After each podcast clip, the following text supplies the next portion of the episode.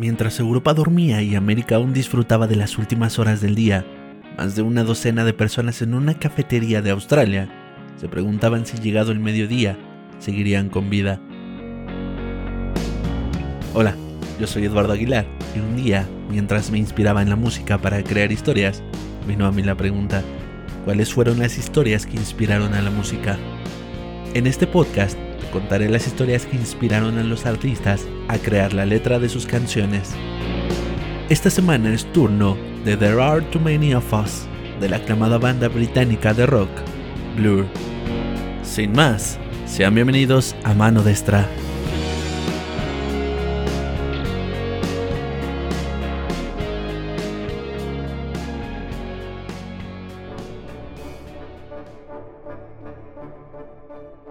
The Magic Whip, uno de los álbumes más aclamados de la banda, vería su nacimiento en Hong Kong, una de las ciudades más densamente pobladas del mundo. Bajo estas condiciones, los miembros de la banda comenzarían a sentirse ansiosos al mirar tras la ventana y ver un mar de gente caminando por las calles. Esto los llevaría a pensar, sí, somos demasiados. There are too many of us comenzaría en esencia así. Sin embargo, la letra no terminaría siendo escrita en su totalidad inspirándose en una ciudad tan claustrofóbica como podría serlo Hong Kong. En su lugar, Damon Albarn pudo terminarla solamente después de su regreso de Australia.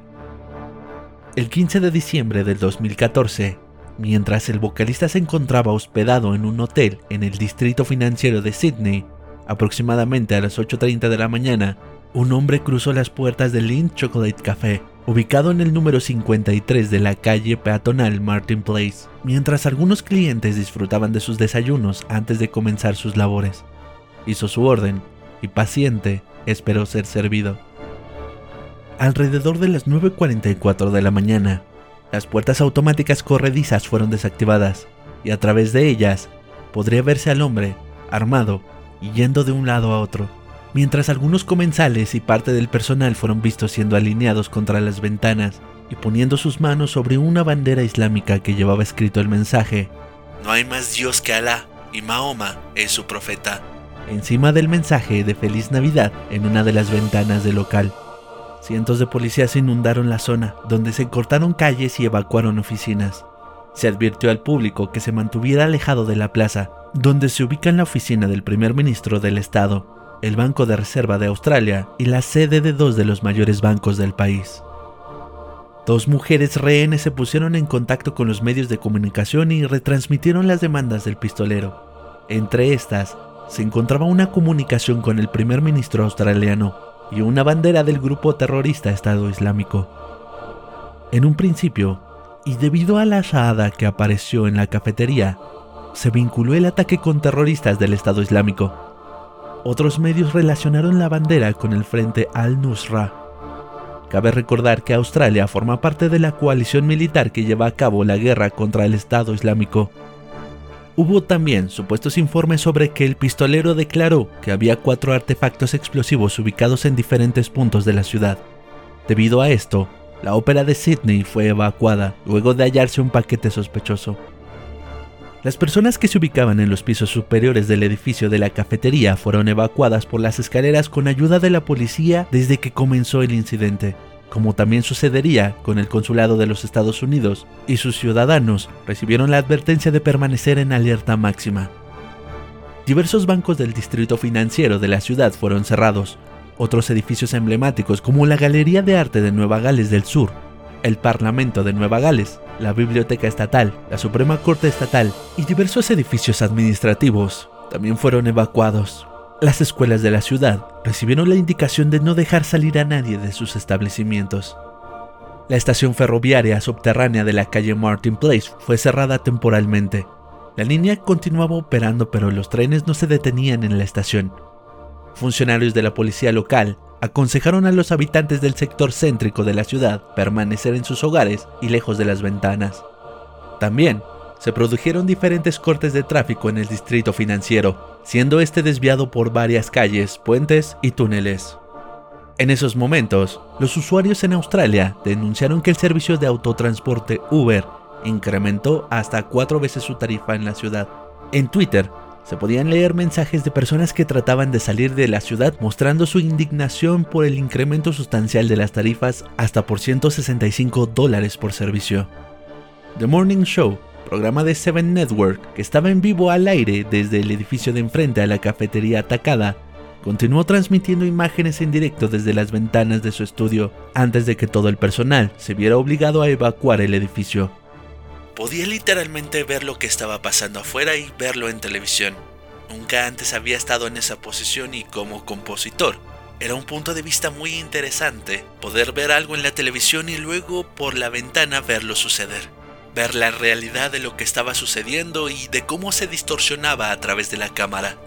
Fueron las palabras que Albarn dijo al respecto. Alrededor de las 15.37 horas, la comisionada adjunta de la policía de Sydney confirmó que dos rehenes salieron de la entrada principal del edificio, seguido de un tercer rehén que salió corriendo de una salida de incendios a un lado del local.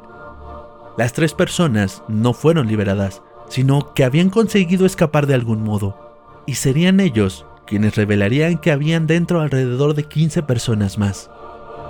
Ocho horas después del inicio de la toma de rehenes, ya se estaban iniciando las negociaciones con el atacante, de quien ya se tenía conocimiento su identidad, Man Haron Moniz, quien nació con el nombre de Manjeri Borgerdi en 1964 en Irán, donde su interpretación liberal del Islam provocó la detención de su esposa e hijos. Posteriormente, se trasladaría a Australia como un refugiado en el año 1996. Su nueva vida requería un nuevo nombre y adoptó el de Man Moniz, y se autoproclamó como el jeque Haron, aunque a veces se presume que usaba el alias de Mohammad Hassan Manteji. Entre los años 2000 y 2002, trabajó en Wentworthville, un suburbio de Sydney, como chamán o curandero y otras actividades. Una mujer que cuando tenía 27 años acudió a Man Haron Moniz a través de un anuncio en el periódico en el que se presentaba como un experto en astrología, numerología, meditación y magia y remitía a los interesados a una clínica. Solo asistiría a dos sesiones y en ambas el curandero abusó sexualmente de ella, aunque lo encubriese con sus supuestas técnicas de curación espiritual y le advirtiese en contra de decir nada a nadie. Esto desencadenaría una denuncia en su contra y su posterior arresto previo a los eventos del 2014. Entre 2007 y 2009, el jeque Haron y su compañero, Amira Drodis, lideraron una campaña de protestas contra la intervención militar de Australia en Afganistán, escribiendo cartas a los familiares de los soldados caídos en batalla, en las que llamaban asesinos a los soldados e instaba a las familias de los fallecidos a pedir al gobierno australiano la retirada de las Fuerzas Armadas del país afgano. En 2009, el supuesto clérigo iraní se declaró en los tribunales de justicia australianos como un activista pacífico y en una ocasión se encadenó para protestar contra los cargos presentados contra él por enviar esas cartas. El autodenominado Jeque Haron fue condenado a 300 horas de servicio comunitario y dos años de libertad condicional en septiembre del 2013. Dos meses después, la policía volvió a presentar cargos contra él. En esta ocasión, como supuesto cómplice en la muerte de su ex esposa, Nolan Paul. En 2014, Haron aseguró al magistrado Joan Baptiste que se representaba a sí mismo y se puso a hablar de documentos de la ASIO relacionados con el caso. Dijo al tribunal que fue acusado de asesinato de su ex esposa porque la ASIO estaba conspirando contra él para encarcelarlo. El juez Baptiste le expuso que no podía ordenar a la ASIO levantar el alto secreto de documentos en relación a su caso. Haron portó cadenas y un cartel diciendo que fue torturado en la cárcel a la salida del tribunal.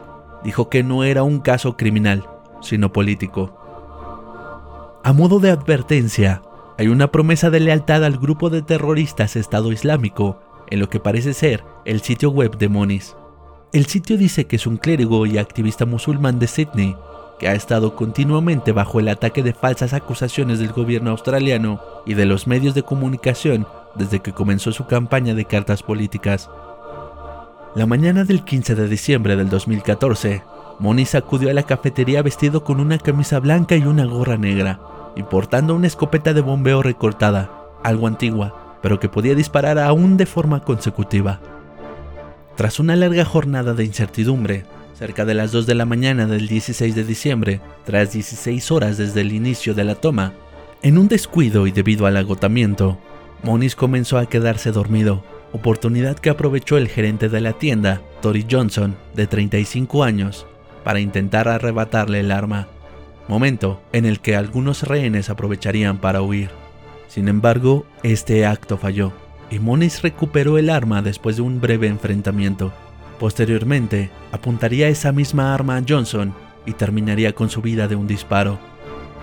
Esto fue motivo suficiente para que las fuerzas policíacas extremadamente armadas irrumpieran en el café con granadas aturdidoras y junto con las explosiones vinieron los disparos.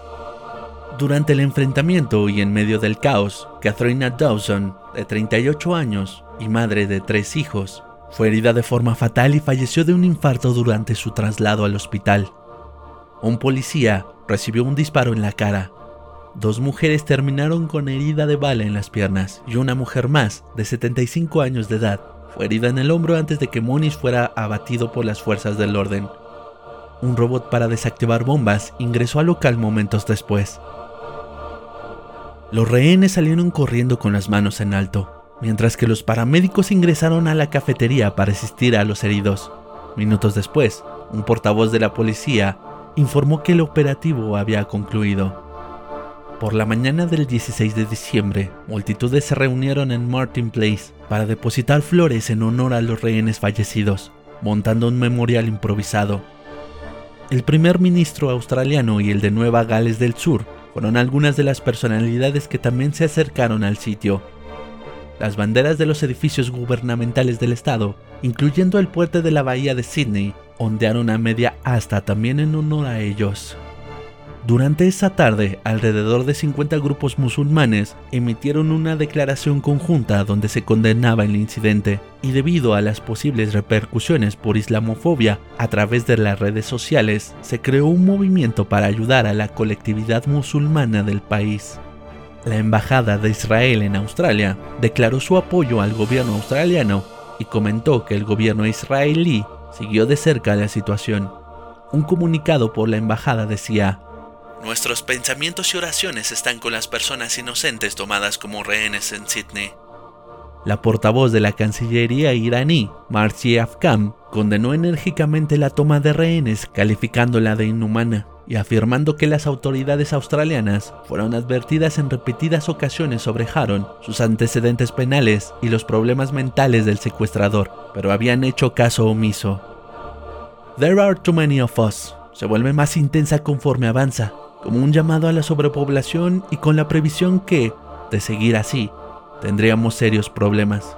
Entre los años 1960 y 2010, la población mundial aumentó de 3 mil millones a 6.8 mil millones. Sí, hay demasiados de nosotros.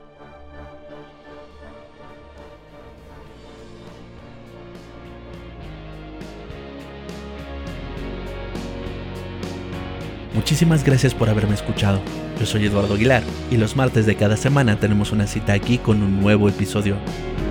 Si te ha gustado, te invito a que nos dejes un comentario y no olvides seguirnos en Spotify, Apple Podcast, Google Podcast o en cualquier plataforma de podcast. Síguenos en Facebook e Instagram y suscríbete a nuestro canal en YouTube para más contenido así. Por hoy ha sido todo. Hasta la próxima. Este programa fue una producción de Kraken Studios.